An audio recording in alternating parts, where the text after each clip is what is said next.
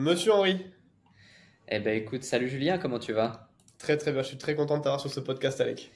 Ben c'est moi, c'est moi qui suis content, honoré d'être euh, invité sur, sur ton podcast depuis le temps qu'on se connaît. Euh, euh, la dernière fois, c'était moi qui t'interviewais, c'est moi qui, qui, qui revenais sur ton parcours et différentes choses. Donc je suis content d'être ici avec toi pour passer ces 45 minutes, une heure ensemble.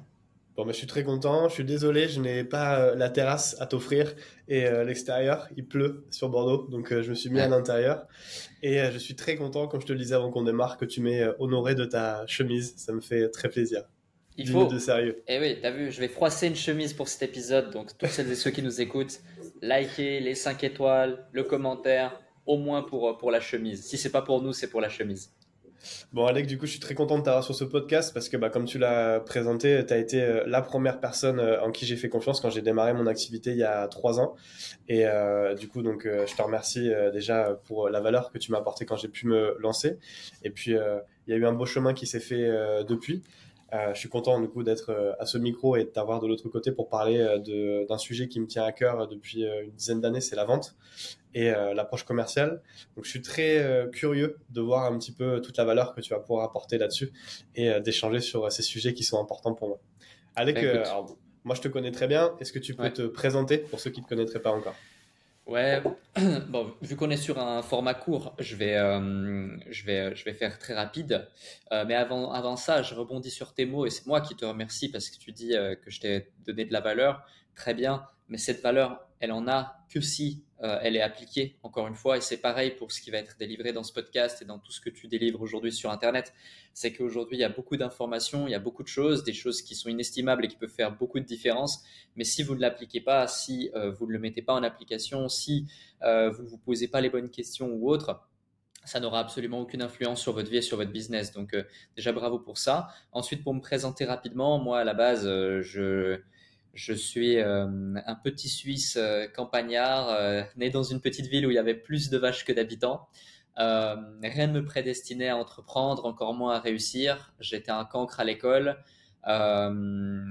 timide, introverti, au fond de la classe, pas vraiment à sa place. j'ai eu une enfance où je me suis réfugié rapidement dans les jeux vidéo. Je jouais 10 à 18 heures par jour, tous les jours, pendant près de 10 ans. Euh, parce que je me sentais plus euh, vivant euh, dans le virtuel que dans le réel. de par un mal-être que j'avais que j'avais accumulé en moi et puis différentes choses qui fait que je trouvais ça plus stimulant. Euh, à la suite de quoi, vu que j'aimais pas trop l'école, je savais pas pourquoi j'étais là-bas, je me sentais pas à ma place, j'ai fini par être ouvrier à l'usine, donc sans forcément de diplôme spécifique. Je pas forcément bon à l'école. Et puis, euh, à l'usine, il se passait plusieurs choses. J'ai rencontré quelques personnes. Je me suis rendu compte qu'en fait, j'étais capable de capable de certaines choses lorsque j'étais stimulé. Je me suis mis au sport, donc euh, j'ai gagné très rapidement euh, quelques kilos, puis 10 kilos, puis 20 kilos, etc. Donc j'étais très maigre. Hein. C'est pas que je suis devenu très balèze, c'est juste que j'étais très maigre. Et et du coup, et du coup, ensuite, j'ai découvert le marketing de réseau. Donc, ça m'a initié à la vente. Moi, qui étais quelqu'un de relativement timide et introverti, même si j'avais déjà fait deux, trois petites activités de vendeur, de pins, de trucs, de tablettes de chocolat ou autre pour euh, euh, m'offrir des activités euh, de vacances pendant l'été. Il y a des trucs comme ça en Suisse, parce que j'ai grandi en Suisse, ça s'appelle Passeport Vacances. Tu vends des chocolats, des tablettes et des trucs, et puis tu peux, tu peux justement, tu peux justement t'offrir un peu des trucs l'été. Bref, je fais du marketing de réseau. rapidement, ça se passe bien pour moi, parce qu'en fait, je pars du principe que j'ai rien à perdre. Et le marketing de réseau, tu dois capitaliser sur tes amis et tes connaissances. Sauf que moi, j'avais de la chance. Euh, j'ai pris ça comme une chance, c'est que j'avais aucun ami et connaissance. Et la plupart des gens, en fait, quand ils doivent vendre à leur réseau proche, euh, ils n'osent pas parce qu'ils vont se sentir jugés et vont se dire, euh, je vais dénaturer la relation. Or, vu que moi, j'avais pas de relation, j'avais pas d'amis, j'avais pas de copains, j'avais pas de copines, j'avais pas de cercle proche, j'avais rien à perdre. Donc, rapidement, j'ai eu des résultats assez chouettes. À la suite de quoi, je me suis dit, ah ouais, c'est possible de gagner de l'argent différemment. Je me suis intéressé à l'entrepreneuriat, je me suis intéressé à l'investissement. J'en ai fait littéralement une obsession pendant deux à trois ans. Euh, même peut-être plus, même on parlerait plus de 4 à 5 ans. Euh, donc j'écoutais des podcasts, je, regardais ce qu'il y avait à regarder, je testais des choses. Je suis plus un homme de terrain qu'un homme de théorie. Euh, et en parallèle, je continuais à faire un peu de trucs en MLM, l'usine, l'armée, j'ai fait le service militaire pendant ce temps-là, etc.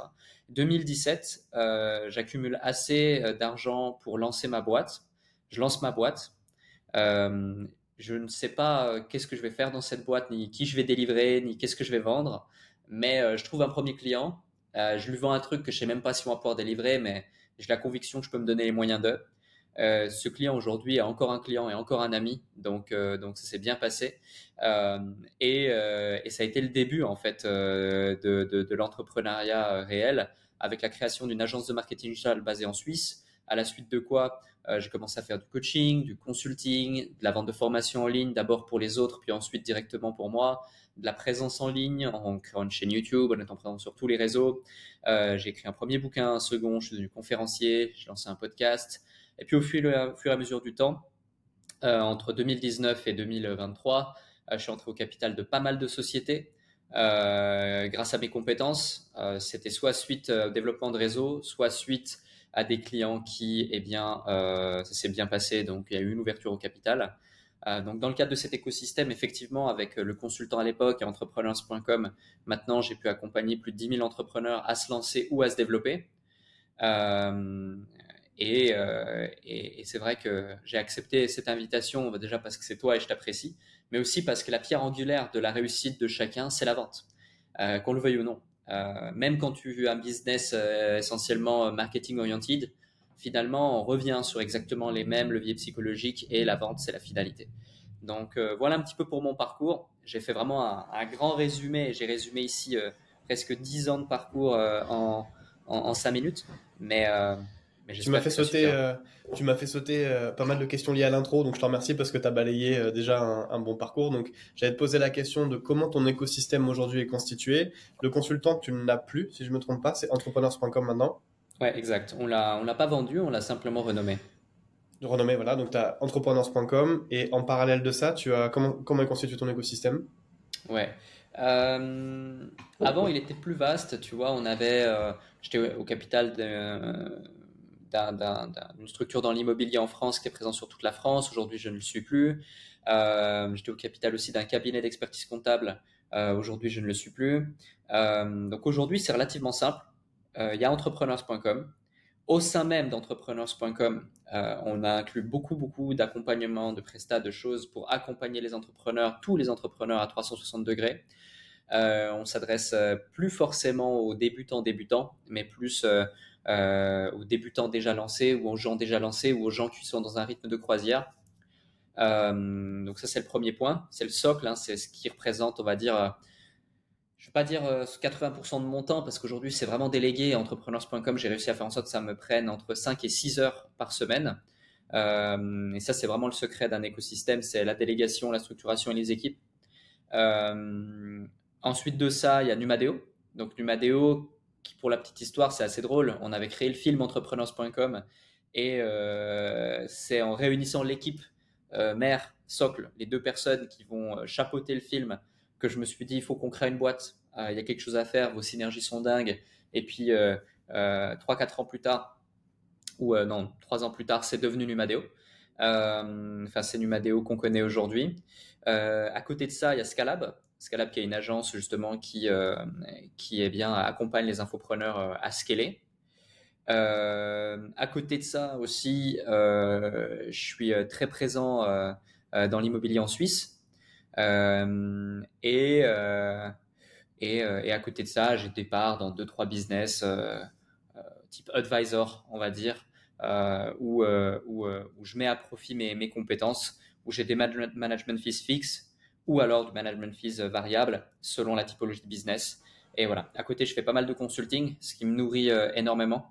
Euh, euh, j'ai même revu complètement l'offre de consulting parce qu'à l'époque, j'étais limité à 20-25 clients par an. Aujourd'hui, on peut absorber jusqu'à 40 à 50 clients par an grâce à ces, nouveaux éléments. Et, voilà, globalement, mon quotidien aujourd'hui, c'est entrepreneurs.com, euh, du temps dispatché entre cinq autres boîtes euh, à hauteur de 30 minutes à une heure et demie par semaine. Euh, le déclic qui lissait sur l'année me prend 4 heures par semaine. ma montée en compétences personnelles et quelques-uns de mes consultings qui me prend aussi plus ou moins 4 à 6 heures par semaine parce que ça c'est là où je m'épanouis le plus et je grandis énormément.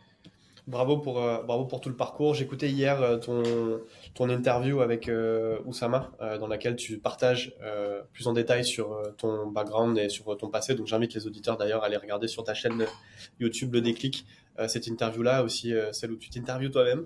bon, bonne idée. Donc bravo pour le parcours. Est-ce que le Alec, d'il y a une dizaine d'années, il aurait pu prédire qu'il aurait cette, ce poids dans le business euh, que, tu as aujourd'hui Alors le Alec d'une dizaine d'années, déjà, il n'aurait même pas pu prédire le poids que j'ai aujourd'hui sur la balance. Donc euh, on en rigole, mais ça en dit long déjà sur l'état d'esprit euh, que j'avais. C'est-à-dire, tu vois, je fais un jeu de mots par rapport à ta question, hein, je, me, je me permets, mais c'est tellement vrai parce que tu as déjà juste euh, une transformation physique ou une transformation d'identité en termes de confiance en moi était quelque chose de quasi inenvisageable. Euh, toute ma vie, même mes profs me disaient que je me sapais tout seul. Euh, ça a été assez compliqué aussi dans mon entourage proche et familial, dans mon environnement social également, qui était très maigre mais quand même existant. Et quand il existait, il était plutôt malsain qu'autre chose. Donc, si tu veux, déjà la première étape, c'était de réussir à vouloir construire quelque chose. Euh, quelle, aurait été euh, la chose que je pouvais construire en termes de vie, en termes d'avenir, ça aurait été un succès de réussite par rapport euh, à l'endroit initial où, je me situais. Ensuite, déjà, si on se dit, est-ce que le Alec d'il y a 10 ans, il aurait pensé, imaginé que l'entrepreneuriat était accessible, qu'aujourd'hui on peut être libre, que celui qui se donne les moyens peut faire de grandes choses, et que les barrières à l'entrée ne sont plus celles qu'elles étaient dans le passé, je pense que non. Euh, tu vois, la première étape, déjà juste acquérir une liberté, gagner quelques milliers d'euros ou quelques milliers de francs euh, par mois par mes propres moyens, c'était inenvisageable. Donc de là à dire que effectivement euh, j'aurais pu atteindre ces objectifs et ensuite contribuer et apporter et réussir à faire en sorte que ben, indirectement, enfin tu vois, ton parcours il en dit long sur mon évolution, c'est-à-dire que je trouve ça extraordinaire que à ma maigre contribution que j'ai pu avoir à tes débuts, tu vois, euh, tu es devenu la personne que tu es aujourd'hui et qu'à ton tour t'inspires énormément de gens. Et des gens comme toi euh, qui euh, ont pour certains même généré des millions de plus, voire 10, 15 millions de plus, et qui ont eu un impact énorme sur leur environnement, j'ai pu contribuer à en, créer plein, certains de manière modérée, certains de manière quasi intégrale. Euh, sur ces dernières années. Donc c'est ça en fait ma plus grande fierté. Et pour répondre, non, jamais j'aurais pu euh, imaginer faire ça. Et même encore aujourd'hui, tu vois, euh, je sais même pas comment euh, tout ça s'est passé. Quand on me dit c'est quoi le secret, comment c'est passé, ça s'est fait naturellement. Et, et, je sais que dans 3 ans, dans 5 ans et dans 10 ans, quand on me posera la question, parce que je suis loin d'avoir terminé, pour moi ici j'en suis vraiment qu'à une étape, et je dis ça en toute humilité, je, je me dirais aussi, waouh, c'est incroyable, où j'en étais il y a 5, 10 ans, 15 ans, comment c'est possible. Mais je me rends même plus compte tellement que c'est tellement qu'il y a un gap en fait. Bon, j'allais te poser la question de comment ta vision évolue parce que je pense que notre business et la manière de le construire et les valeurs qu'on met dedans d'ailleurs évoluent euh, à mesure que l'homme ou la femme euh, qu'on est euh, évolue. et je pense que c'est un danger aussi pour les personnes qui ne se remettent pas eux en question et le pourquoi, je pense, de, de, de pourquoi ils se lancent dans le business. Est-ce que le pourquoi tu fais du business, euh, ou si tu peux peut-être le, présenter rapidement et après on ira beaucoup plus sur la partie commerciale. Est-ce que le pourquoi tu fais du business a évolué donc depuis euh, tes débuts? Et euh, qu'est-ce qui t'anime aujourd'hui ou comment tu qualifierais la manière de faire du business aujourd'hui? Ouais, complètement. je vais te répondre très rapidement. Avant, je le faisais pour acquérir ma liberté. tu dois générer du chiffre d'affaires, tu dois pouvoir, voilà. Donc, tu le fais pour des motivations mercantiles et qui sont propres euh, à tes intérêts personnels, même si tu penses au collectif d'une certaine façon. Euh, aujourd'hui, je le fais pour l'impact. Et c'est drôle parce que c'est un discours et une discussion que j'ai eu il y a de ça pas si longtemps, là, il y a, deux, trois semaines, un mois. Euh, on était en Espagne avec 13 personnes qui sont les 13 personnes qui sont les plus impliquées dans entrepreneurs.com, qui sont un peu les, les responsables de pôle, les aides, etc. Euh, et, je leur ai dit en fait que simplement moi entrepreneurs.com je me rémunère même pas. Euh, je le fais, je le fais vraiment euh, que pour l'impact. C'est-à-dire que tu qu'on termine avec 5% de marge, 10% de marge, 40% de marge. pour moi, c'est égal. Et que la seule chose qui compte, c'est justement créer des produits extraordinaires, euh, faire en sorte que les talents qui nous rejoignent puissent s'épanouir et s'exprimer de manière juste dingue, euh, et faire en sorte de, rayonner le plus possible sur le spectre entrepreneurial français et d'aider un maximum de gens à pouvoir eux-mêmes avoir de l'impact. C'est notre mission, en fait. Euh, c'est vraiment la mission de l'entreprise. Donc, euh, le mot impact a été intégré euh, dans notre mission depuis maintenant un an et toutes les actions euh, que l'on met en place pour avancer doivent être en corrélation avec d'une part la mission, d'autre part les valeurs de l'entreprise. Donc en fait, c'est vraiment une façon de penser complètement différente parce que quand tu es drivé par le profit ou quand tu es drivé par l'impact, toutes les actions que tu mets en place, y compris commercial, y compris marketing, y compris stratégique, changent. Et, euh, et ouais, aujourd'hui, les, les, les, motivations euh, sont plus les mêmes. En termes de, je vais aller crescendo en fonction de, des sujets. Donc là, on va aller sur la persuasion. Tu disais toi-même que tu étais quelqu'un de plutôt timide et, introverti. On sait qu'aujourd'hui, euh, pour euh, convaincre, la posture est quelque chose qui est hyper important. Du coup, quand on t'écoute, tu as une manière de parler qui est euh, contrôlée, posée, et on sent aussi qu'il y a une posture. Est-ce que, enfin non, pardon, quelles sont les techniques de persuasion ou de vente qui t'ont marqué euh, à tes débuts, que tu utilises encore aujourd'hui euh, et que tu euh, donnerais au Alec pour être persuasif et convaincre de Bodil? Ça, c'est une vraie question. Ben, je dirais déjà la confiance en soi, ou en tout cas la perception de la confiance en soi par ton interlocuteur, est clé. Euh, C'est-à-dire que ça se ressent quand quelqu'un euh, a confiance en lui euh, ou pas.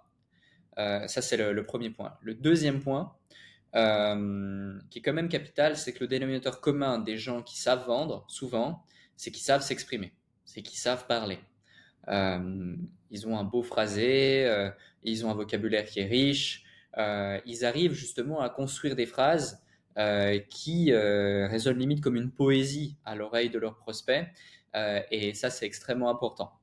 Euh, le troisième point aussi, c'est surtout de savoir se mettre à la place de son interlocuteur et euh, faire complètement abstraction de sa fierté et de son ego, l'espace au moins d'une discussion, pour pouvoir vraiment euh, rentrer chez ton interlocuteur. Moi, je vois ça comme ça, vraiment le but, quand je discute avec quelqu'un, même si on est en Zoom, même si on est en truc, c'est comme si en fait j'étais devant sa porte et que progressivement je devais réussir à le convaincre euh, de euh, voilà rentrer dans le couloir de sa maison, puis me poser dans sa cuisine, puis il me fait un café sans même que j'ai à lui demander, puis je me pose dans son canapé et il m'a offert son meilleur biscuit et limite euh, je peux aller dormir dans sa chambre d'amis et regarder un Netflix euh, si je veux, tu vois, euh, à la fin du truc.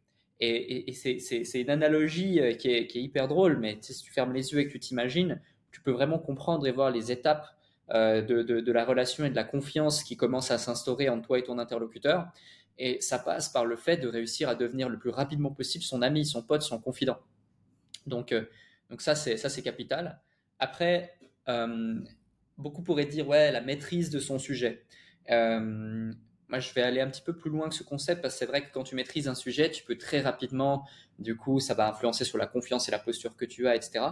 Mais euh, j'irai plus loin, je prendrai le concept de Oren Klaff que je reprends souvent dans le livre Pitch Anything, l'art du pitch en français, qui est un super bouquin, il y a un super résumé à ce sujet, euh, qui parle des cadres de confiance.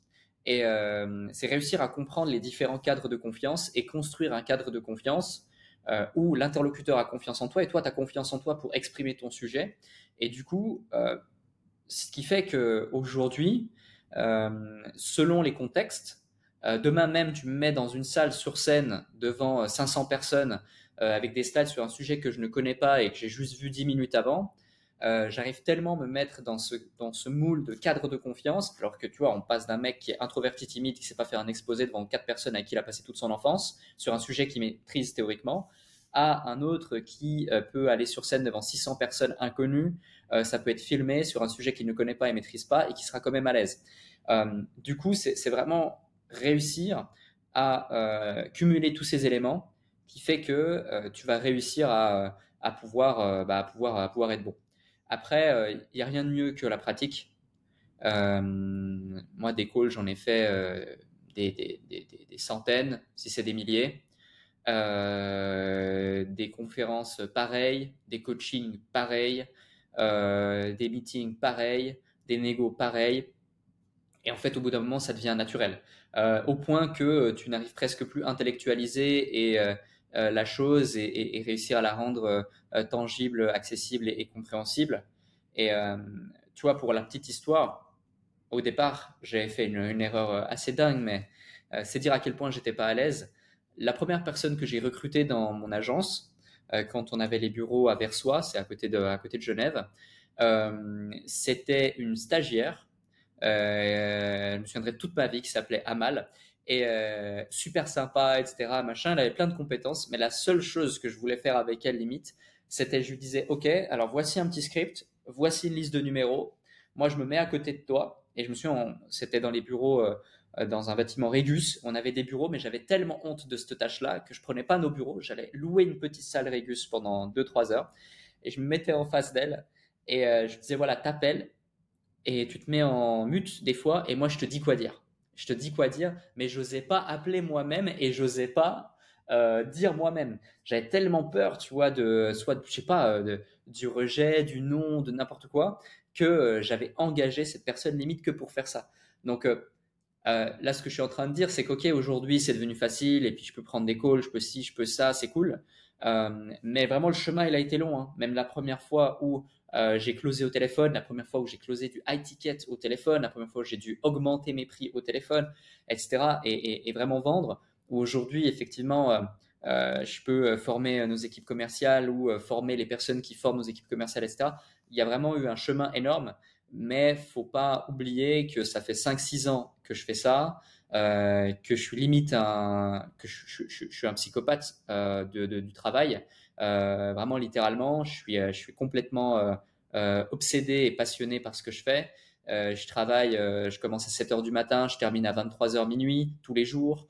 même quand je suis en vacances, je pense à ça. Je m'ennuie en vacances. J'aime pas les vacances. Je pense à ça. donc, tu vois, c'est dire à quel point, en fait, c'est normal que tu évolues quand tu es dans cet état d'esprit. Et je pense que c'est le meilleur des conseils, c'est de faire de ta volonté d'évolution une réelle obsession et de mettre les actions en face. Parce qu'il y a beaucoup de gens qui disent je veux apprendre, je veux évoluer, je veux grandir, l'excellence, le machin, truc. Mais non, nous, tu vois, on a déterminé nos valeurs chez entrepreneur.com. Évolution, c'est la valeur numéro une. Et si tu n'as pas cette valeur qui est ancrée dans ton ADN, tu ne fais pas partie de l'équipe. C'est tout, tu vois. Donc, euh, c'est hyper important. Donc, euh, voilà quelques conseils. J'espère que ça peut aider celles et ceux qui nous écoutent. Mais, euh, mais, mais ouais. Parfait, merci, euh, merci beaucoup. Tu as parlé de quelque chose qui, euh, je pense, euh, aujourd'hui est, indispensable et c'est peut-être pour ça aussi que bon nombre d'entrepreneurs cherchent d'abord à aller sur les réseaux avant d'aller chercher des clients, qui est une erreur, mais chacun commence là où il a envie de commencer.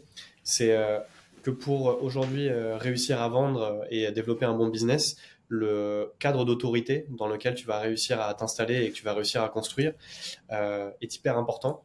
Je pense que Aujourd'hui, euh, comme tu disais, mais quand tu t'adresses à quelqu'un et que tu as un bon background, que tu as bah, ton, parcours, tes réussites et tout simplement en fait un cadre d'influence déjà pré-installé qui parle pour toi, c'est tout de suite plus facile de faire la différence sur un marché, d'aller chercher de nouveaux clients et euh, de réussir à de réussir à convaincre.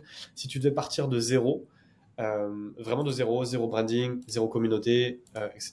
Comment tu comment tu développerais ton cadre d'autorité de nouveau euh, Vraiment 0, 0, 0. Je dirais. Euh, bah, vraiment, c'est pas parce qu'on est sur un podcast lié à la vente, mais c'est d'ailleurs le conseil que beaucoup de gens euh, donnent c'est que je vendrai quelque chose. J'apprendrai à vendre et je vendrai quelque chose. Alors, quoi? On ne sait pas. ça dépend du contexte. Hein. Tu vois, là, par exemple, si demain je démarre de zéro, euh, par exemple, il y a de fortes probabilités que je rentre en Suisse et que je vende des panneaux solaires. Euh, parce que je saurais très rapidement, euh, enfin, voilà, l'énergie, l'énergie renouvelable, les panneaux photovoltaïques, c'est un, support qui est, assez porteur en ce moment. tu, peux, tu peux faire pas mal d'argent parce que voilà, je connais, je connais cette industrie et autres. Donc, typiquement, je trouverais une industrie qui est à l'instant T porteur, physique, où je peux me déplacer, où je peux utiliser une ingénierie liée à l'innovation, liée au marketing, liée à différentes choses pour avoir un edge sur tous les autres du marché, ce qui est le cas dans cette industrie. Euh, et où je peux faire des commissions relativement élevées très rapidement et même constituer une équipe aussi relativement rapidement parce que les commissions étant élevées, le, BFR étant assez, euh, assez, euh, assez court, on, peut, on peut avancer. Donc voilà, en gros, ça serait vraiment orienté vers la vente et, et je démarrerai de zéro. Mais le, fondamental qu'il y a derrière, c'est quoi encore une fois? C'est vendre un truc cher euh, où tu encaisses le cash rapidement dans un marché porteur, ou grâce à l'innovation ou à euh, de la présence d'esprit, euh, de l'intelligence ou de la ruse, tu peux avoir un edge sur ta concurrence. Et ça passe au préalable par monter en compétence sur la vente, plus une analyse approfondie des choses qu'on a autour de soi, de l'environnement. Il y a beaucoup, beaucoup trop de gens aujourd'hui qui, du coup, vont être dans une sorte de mimétisme compulsif euh, où ils vont juste regarder et voir ce qui se passe autour d'eux, ce qui se fait. Ah tiens, c'est la mode des agences IA, je vais aider les gens à faire une agence IA. Ah tiens, c'est la mode de OnlyFans, euh, je vais faire un truc OnlyFans machin. Ah tiens, c'est la mode de ça. Et c'est juste du mimétisme et ils sautent d'opportunité en opportunité. Alors qu'en réalité, là où euh, il y a le plus d'argent à faire, c'est voir et identifier les petits trucs, les petites différences qui vont avoir un gros effet de levier et où bah, il n'y a pas encore tout le monde qui est là. Parce que quand il y a tout le monde qui est là, c'est problématique. Comme on dit, hein, le meilleur, le pire moment pour investir dans le Bitcoin, euh, c'est quand ta boulangère est en train de te dire d'investir dans le Bitcoin. Euh, ça, c'est pareil dans tout. Donc, euh, moi, c'est vraiment ce que je ferais et je me concentrerai vraiment sur, sur ça, hein, sur, sur la vente avec des vrais effets de levier. C'est toi qui te concentres aujourd'hui sur justement cette approche analytique d'un marché. Qu'est-ce qui fait qu'un marché est porteur selon toi et comment peut-être on peut l'identifier? Euh, oui, enfin, ta question c'est euh, euh, si c'est moi qui me concentre. Alors, si c'est moi qui me concentre dessus, lorsque j'ai des clients qui viennent pour faire des audits ou autres, souvent on doit pivoter ou on doit ajuster des choses.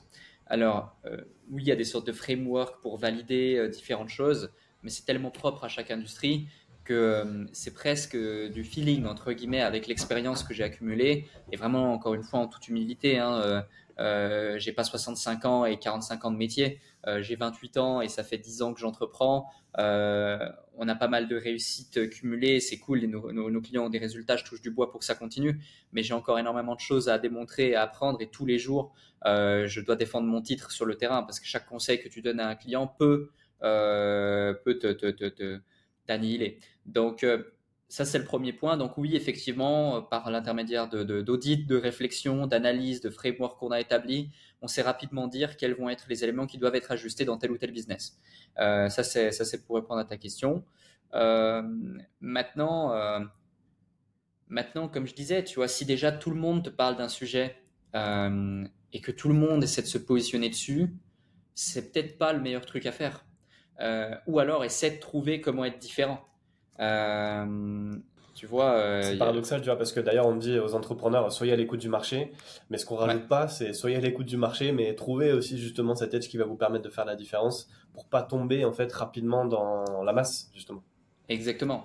Euh, et, et, et, d'ailleurs, enfin les exemples sont, sont tellement nombreux. Tu vois, je prends souvent cet exemple parce qu'il parle, mais c'est une des success stories qu'on a pu accompagner, qui aujourd'hui a des scores qui sont, sont assez incroyables. Euh, sans forcément le citer, c'était euh, un des plus gros euh, vendeurs de formation de l'époque dans le modèle dropshipping en francophonie. il a fait pas mal de chiffres d'affaires avec ça, etc.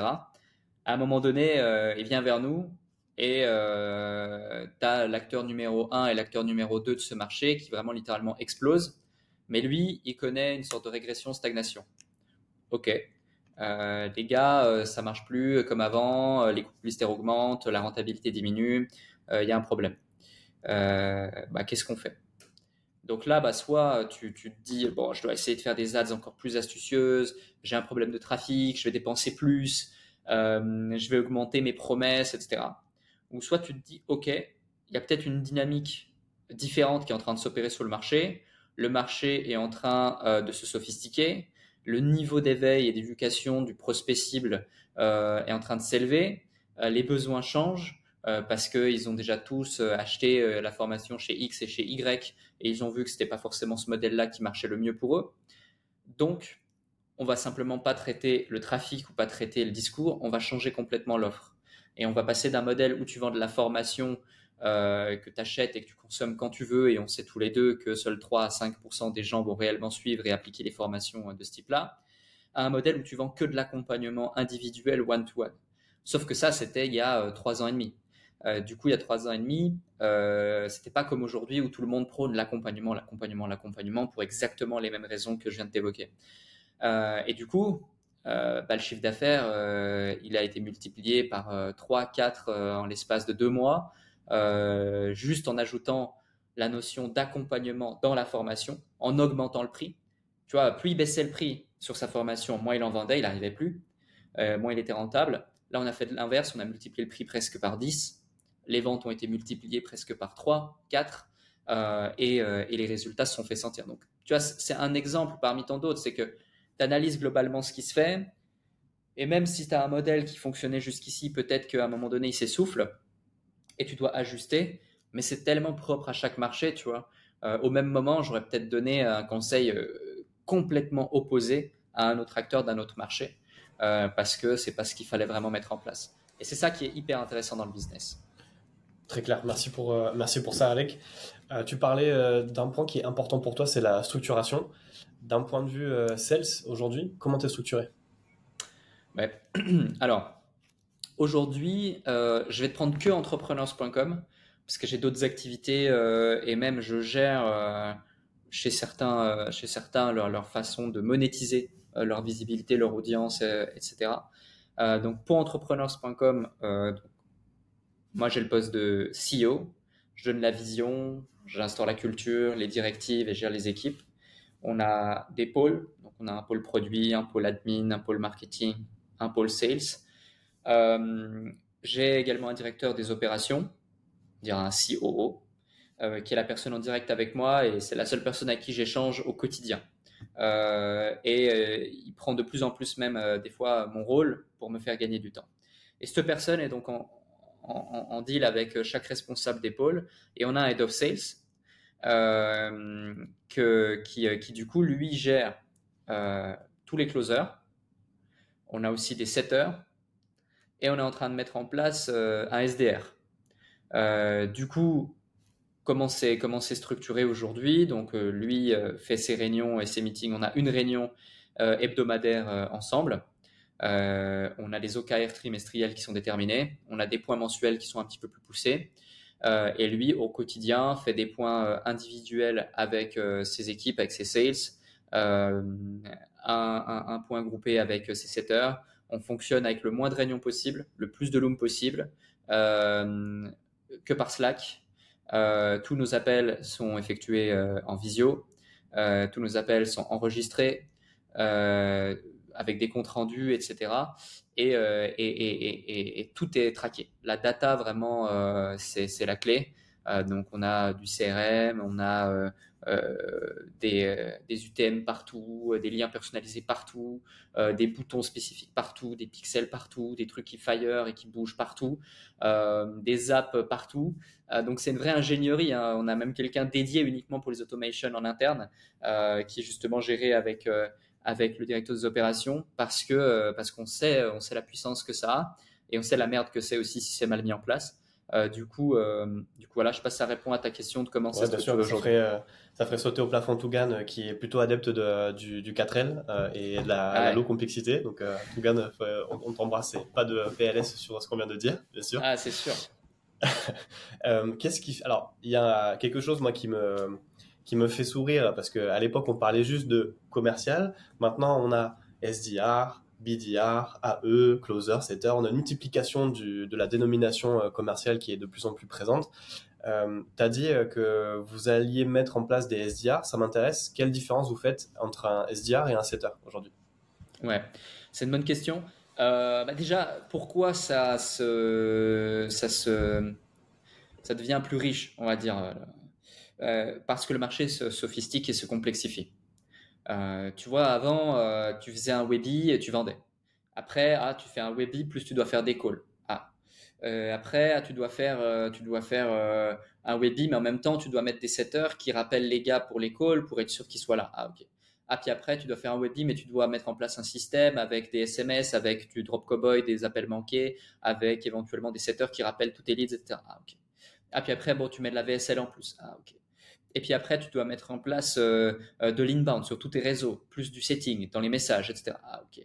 Puis après, tu dois, euh, tu dois, tu dois commencer justement à mettre du social funnel. ce fameux, ces fameuses pubs qui tournent et tu mets en place un petit message et puis boum, il y a quelques messages automatisés, puis après c'est un setter qui prend le relais. Le marché se complexifie, la concurrence est de plus en plus rude euh, les coûts euh, publicitaires deviennent de plus en plus élevés, donc euh, il est de plus en plus compliqué de sortir son épingle du jeu, donc tu dois mettre en place et mobiliser de plus en plus d'ingénierie, d'ingéniosité aussi, de stratégie et donc de ressources humaines. Donc ça, c'est le premier point, c'est, on va dire, la, cause de cette conséquence. Et la conséquence, bah, effectivement, c'est que le setter, qu'est-ce qu'il fait? En tout cas, chez nous. le setter, il va écrire des messages sur LinkedIn ou sur Instagram suite à des interactions sous des publications, sous des messages, des stories, sous des trucs euh, qui sont déterminés. Euh, premier point. Deuxième point, euh, il va réceptionner les, les, comment dirais-je, les sollicitations du social funnel. donc c'est vraiment inbound, outbound, 7 heures. Voilà. Avant, ce qui notre notre pôle setting aussi, ce qu'il faisait, c'est que euh, il faisait un premier call de qualif euh, pour ensuite renvoyer vers les closers. Aujourd'hui, euh, on a poussé le truc du setting assez loin dans les messages pour faire en sorte que ce call de qualif il soit différent, il soit considéré comme un R1 et qu'on envoie directement vers le closer de façon à diminuer la journée du leads et donc le temps le temps aussi d'acquisition et de closing des fonds quand tu fais de l'acquisition pour ton BFR ça, c'est le setter pur. Ensuite, les closers, bah, c'est assez simple. Hein. c'est euh, closing et euh, follow-up. Euh, et voilà, être force de proposition et, générer, générer du cash. nos closers sont aussi sur le terrain quand c'est nécessaire, donc quand on fait des, des, séminaires, des meetworking, des choses comme ça. Et tu vois, la philosophie qu'on a chez entrepreneurs.com, c'est même pas forcément que des closers, et c'est pas un terme marketing que je vais utiliser là, c'est vraiment aussi des, des, des conseillers slash des, recruteur, même si c'est pas du tout le terme approprié, je ne saurais pas comment l'évoquer, mais on n'accepte pas des clients qu'on ne peut pas aider. C'est une de nos règles, c'est dans notre culture d'entreprise. Si la personne, on ne peut pas l'aider, on va pas closer. Et c'est ce qui fait aussi qu'aujourd'hui, on a un taux de satisfaction. Euh, ça va plus loin que juste demander l'avis à la fin de la formation. C'est que nous, c'est que du personnalisé. Euh, les clients, en général, à peu près 15 à 40 heures de call individuel avec des coachs. À la fin de chaque heure, ils ont un formulaire complet avec un avis, un compte rendu et des notes à donner. Euh, et tout est automatisé dans des tableaux. Et s'il y a une seule note qui est en dessous de 8 sur 10, il y a des alertes qui sonnent et on va identifier pourquoi. Donc c'est dire à quel point c'est important pour nous. Euh, pour revenir à ça. Et après, le SDR, chez nous, en fait, euh, on a accumulé ces dernières années des dizaines de milliers de numéros de téléphone, d'emails, etc. Et au quotidien, on continue d'en accumuler. Euh, et cette personne, le but, c'est que son job, son quotidien, c'est euh, de, je vais pas dire juste de, solliciter, d'appeler ou d'envoyer des SMS ou des appels à plein de gens, mais ça va être de voir comment intelligemment capitaliser sur les bases de données, la visibilité et l'audience qu'on a. Euh, et, ça, c'est hyper important. c'est hyper important selon moi parce qu'en fait, la plupart, on, on est assis sur des ressources et une mine d'or énorme en termes de data et de contact, mais on ne l'exploite pas et on ne l'exploitait pas. Pourquoi? Parce que le marché était tellement facile qu'il n'y avait pas besoin de l'exploiter. Et euh, pourtant, tu vois, ce que je suis en train d'évoquer, j'en parle avec euh, euh, des mecs qui vendent de l'assurance ou des mecs qui vendent d'autres types de trucs dans le marché traditionnel et qui ont des plateaux et qui externalisent dans des call centers à l'étranger ou autre, ou même peu importe. c'est le BABA le BABA, c'est normal d'exploiter un maximum sa data. parce qu'ils payent pour cette data, ils doivent aller chercher le maximum de profit et de rendement sur cette data. Or, dans l'infoprenariat, c'est pas c'est pas considéré comme normal encore.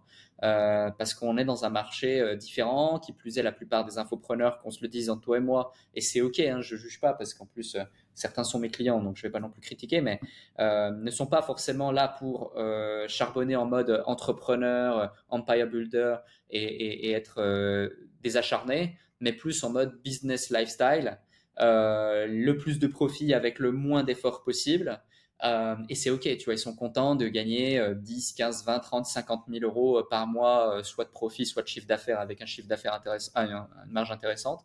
Mais voilà. Donc, voilà. Et après, il y a une autre phase que j'ai pas évoquée ici, c'est qu'aujourd'hui, même nos collaborateurs et même nos clients, finalement, on leur permet indirectement d'être des sortes de setters, si on veut, ou des lead magnets, que ce soit par de la recommandation, que ce soit par de la présence sur les réseaux, que ce soit par différentes choses.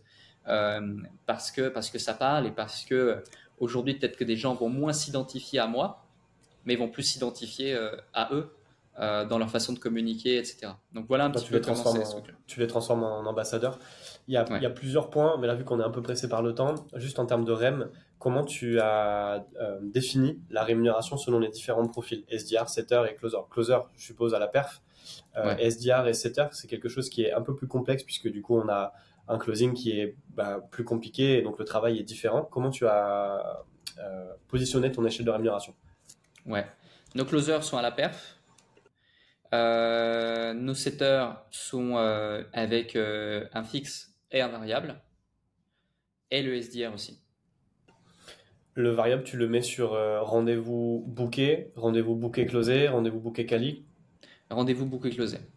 Rendez-vous booké closé, ok on a parlé euh, closer setter, ça parle pas forcément euh, au marché euh, startup ou en tout cas les, marchés qui sont en dehors de l'infoprenariat. de ton côté, ça fait plusieurs années et je pense que tu as pu voir le marché aussi émerger là-dessus, le marché du closing. quel est ton ressenti et ton avis sur les closers du marché? C'est la merde. non mais c'est vrai, c'est la merde. je, enfin, franchement, 80, euh, euh, bon, j'ai pas la stat, mais selon ma perception, une grande majorité, tu vois, j'allais dire 99%, mais ce serait, ce serait présomptueux, j'ai pas la stat réelle. Mais une grande majorité des gens qui se prétendent setter, des gens qui se présentent closer, c'est des grosses tanches. Ils savent pas prendre un call euh, et, et, tu perds du temps, tu perds de l'énergie. Et désolé, mais ne, si vous n'êtes pas prêt à prendre des calls, si vous n'êtes pas réellement motivé, si vous n'êtes pas prêt à prendre des noms, si vous n'êtes pas prêt à vous remettre en question, si vous n'êtes pas prêt à appliquer les conseils qui vous sont donnés, etc., ne faites pas ça. Moi, dans 100% de mes boîtes, même les closers certifiés, formés de tout ce que tu veux, hein, on va pas citer ici les écoles de closing ou de formation ou autres, mais euh, euh, toutes, sans exception, toutes, euh, il n'y en a pas une où je me suis dit, waouh, putain, direct le mec, il arrive chez nous, il sait faire. Pas un, vraiment pas un. Et pourtant, des closers sur ces, sur ces dernières années, toutes boîtes confondues, j'ai dû au moins en onboard aller entre, entre, entre 40 et 60, peut-être plus. des appels, on en a eu des milliers, si ce n'est pas entre 10 et 20 000. j'ai pas la data. donc c'est dire, tu vois. Donc la data sur laquelle je me base, elle est quand même puissante, sachant qu'on est des obsédés de data et de tracking, parce qu'une de nos plus grandes forces, ça a toujours été le media buying et le marketing, euh, et du coup, bah, tu es obligé de traquer. Et, euh, et, du coup, effectivement, nous aujourd'hui, euh, notre phase d'onboarding, elle est ultra poussée. Elle dure entre 10 jours et un mois, parce qu'on reprend les bases de A à Z avec chacun, et on les reforme au closing, on les reforme au setting. et et, tu vois, euh, là par exemple, on vient encore euh, une, une, personne qui, close pour nous. J'ai même pas envie de dire une closeuse parce que elle n'a pas la posture de, closeuse, euh, mais elle n'a jamais suivi aucune formation en closing. Par contre, cette personne, elle a créé un business en parallèle de ses études qui a généré des centaines et des centaines de milliers de, francs suisses, parce que c'est un business en Suisse. Euh, en vente B2B euh, pour des boîtes. Elle a closé des, boîtes comme euh, Montblanc, Porsche, Bucherer, euh, qui est un distributeur Rolex, etc., IVC, etc. Bref, euh, elle a vendu d'autres trucs, elle a une startup à côté, donc elle sait, elle sait justement comment vendre, elle comprend. mais elle n'a jamais suivi de formation de, closing. À l'âge de 15 ans, 16 ans, elle était prise avec son père qui était responsable commercial de Grand Plateau pour faire du call euh, des sortes de, dans une sorte de call center. Euh, donc, tu vois, c'est dire, euh, c'est dire la typologie de gens qu'on va chercher et même ce type de personnes qui arrive à être performante dès sa première semaine chez nous et réussir à ne pas bah, gaspiller des calls et réussir à générer des ventes et générer des commissions intéressantes, sachant que nos produits les moins chers vendus upfront aujourd'hui, nous, c'est 12 000 euros. Donc, il faut avoir aussi certaines compétences pour réussir à vendre ça. et ça va jusqu'à 100, 120 000 euros. Euh, et après, pour les débutants débutants, on a un truc qu'on vend parfois en bac euh, à, euh, à, à l'époque 4000, aujourd'hui 6000. Mais on n'a rien d'en dessous, tu vois. Et, et, et, même pour ces types de profils, bah, tu vois, encore hier, elle me disait merci énormément de, m'avoir mis en relation avec Axel, qui est notre head of sales. Euh, c'est dingue comme je monte en compétences, comme j'apprends au quotidien, toutes les ressources qui sont disponibles, etc. Et c'était vraiment mon obsession pendant plus de trois mois de réussir à les former. Parce que dis-toi que euh, j'ai payé très cher et je suis passé par des prestations avec des euh, head of sales du marché qui s'occupent de ta vente, qui machin, qui truc. Mais eux aussi, c'était des grosses tanches. Désolé, tu vois. Et je vais pas les citer, mais peut-être qu'ils se reconnaîtront et tant pis. Et j'ai eu des discussions avec eux. Mais c'est médiocre le travail euh, qu'ils font, l'implication. Euh, euh, et ce qu'ils estiment être bon. Donc ça retranscrit beaucoup l'image que j'ai du marché aujourd'hui, du setting et du closing. Euh, la plupart des gens qui veulent apprendre à faire du setting et du closing, désolé euh, à ceux qui nous écoutent, mais c'est uniquement pour faire du bif et du pognon sur l'espoir que vous avez un jour de devenir indépendant financièrement avec le closing et le setting. Euh, la plupart des gens, être un bon closer, être un bon setter, c'est pas donné à tout le monde. Ça nécessite d'avoir une certaine énergie, une certaine personnalité, une certaine résilience, une certaine capacité à s'adapter, une certaine capacité à s'exprimer, etc. On l'a évoqué dans cet épisode et tu l'évoques très très bien dans tous les épisodes que tu as fait ici. Et ça, il faut l'accepter, tu vois.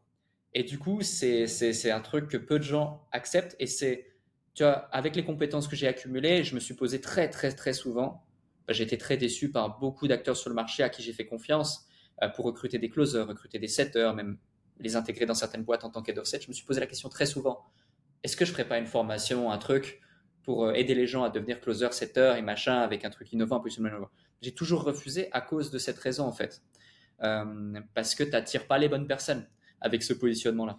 Et, le marché, euh, et le marché s'est complexifié. Euh, et euh, je, trouve que si, si, tu veux le développer, développer ce business-là, il faut que tu délivres ta promesse derrière. Et je pense qu'aujourd'hui, le marché n'est plus aussi porteur que ce qu'il était. Donc, de promettre bah, justement cette indépendance et de devenir closer. On a, le marché étant tellement déçu de ce qu'il y a eu, c'est compliqué quand même de, de réussir à, à, à délivrer autant d'opportunités que ce que les organismes aujourd'hui essaient de porter. J'allais te poser la question, mais tu as répondu euh, brièvement, je te la repose quand même. Externalisation commerciale, surtout avec les agences de closing qui te proposent euh, une approche comme ça. J'allais te demander quel était ton point de vue? Tu as répondu un petit peu. Est-ce que tu veux développer un peu? Euh, C'est. En fait, au début, ça peut être bien. Euh, quand tu dois structurer, quand tu es en phase de ah je peux plus du tout euh, absorber mes calls, machin, j'arrive pas à gérer, ça peut être vraiment bien au début parce que ça coûte moins cher, tu prends peut-être un peu moins de risques parce que recruter un bon head of sales, euh, ça reste quand même plus dur selon ma perception que de trouver une bonne agence parce que voilà. Mais les intérêts sont les intérêts sont pas les mêmes, tu vois. et pourquoi je dis plus dur, c'est parce que la plupart des gens ne savent pas recruter. et puis une des premières choses qu'un bon sales sait faire, c'est se vendre. Euh, donc, euh, donc, faut faire attention quand même. Mais après, quand tu es à un certain niveau et que tu veux vraiment avancer, il n'y a même pas de discussion possible. C'est un des postes les plus importants de ta boîte, ton head of sales. Euh, donc, tu dois l'internaliser. Après, si tu vas aller chercher des closers indépendants à gauche, à droite, pour backup, pour ci, pour ça, machin, tu peux, mais tu dois l'internaliser. Qu'il soit en salarié, qu'il soit en prestat, qu'il soit en portage salarial, qu'il soit en associé dans ta boîte, ça c'est autre chose, c'est d'autres questions à se poser, mais euh, c'est un des postes les plus importants de ta boîte. Tu dois donc bien le choisir, le fidéliser, le reconnaître à sa juste valeur et l'internaliser le plus rapidement possible. Un dernier conseil euh, pour terminer ce podcast, euh, Alec? Un dernier conseil pour terminer ce podcast, bah, écoutez-en d'autres et appliquez c'est important. Appliquer surtout. voilà, écoutez-en d'autres parce que j'imagine qu'il y a plein de podcasts super chouettes que tu as, déjà enregistrés sur, sur ta chaîne de podcast et qui vont être complémentaires en termes de conseils liés à la vente. et puis derrière, appliquer, avancer. Ne vous comparez pas aux autres. N'écoutez pas tout ce que vous voyez sur Internet. il y a beaucoup de faux. Et puis, puis restez concentré, restez concentré sur vos objectifs. Vous avez déjà assez de travail en restant concentré sur vous. Euh, n'allez pas diluer votre focus en allant regarder ce qui se passe à droite et à gauche. J'allais te demander où est-ce qu'on peut te retrouver, mais on peut te retrouver quasiment euh, partout. Je, te pose peut-être euh, une passe D. Je sais que tu organises beaucoup des meetworking. Est-ce que tu as un prochain meetworking qui est prévu et où est-ce que les gens peuvent s'inscrire si c'est le cas? Yes, alors on ne peut pas encore s'inscrire, mais restez connectés. On communiquera. Ce sera soit début décembre, si on en fait un dernier de l'année, mais c'est pas du tout sûr. Ça dépend d'un déplacement que je dois ou pas faire à Paris rapidement. Euh, sinon, ça sera, euh, sinon, ça sera euh, je crois que ce sera le 2. Attends, je vais, te dire en deux secondes que je retrouve le, planning justement que j'ai sous les yeux, mais ce sera en, fin janvier ou début février. je dois retourner en Europe justement. Je l'avais envoyé à quelqu'un de l'équipe. Tac, tac, tac, tac, tac. Et si les gens ne veulent pas rater l'info Le jeudi 1er février. Le jeudi 1er février, on sera plus de 500 à Paris. Ça va être vraiment sympa. Donc, bienvenue. Et euh, pour pas rater l'info, suivez-moi sur Instagram ou sur LinkedIn. Euh, vous aurez l'information, c'est certain. Et Julien, j'espère bien que tu seras présent à ce Meetworking 1er février. Note-le dans ton agenda. C'est noté. Merci beaucoup du temps que tu m'as accordé, euh, Alec, et pour la valeur que tu as pu délivrer, comme d'habitude. Et je te souhaite une bonne journée, bonne continuation. Et puis, bah, sur moi, Paris alors. Avec plaisir. Merci. Merci pour tout ce que tu fais. Ciao, ciao. Salut.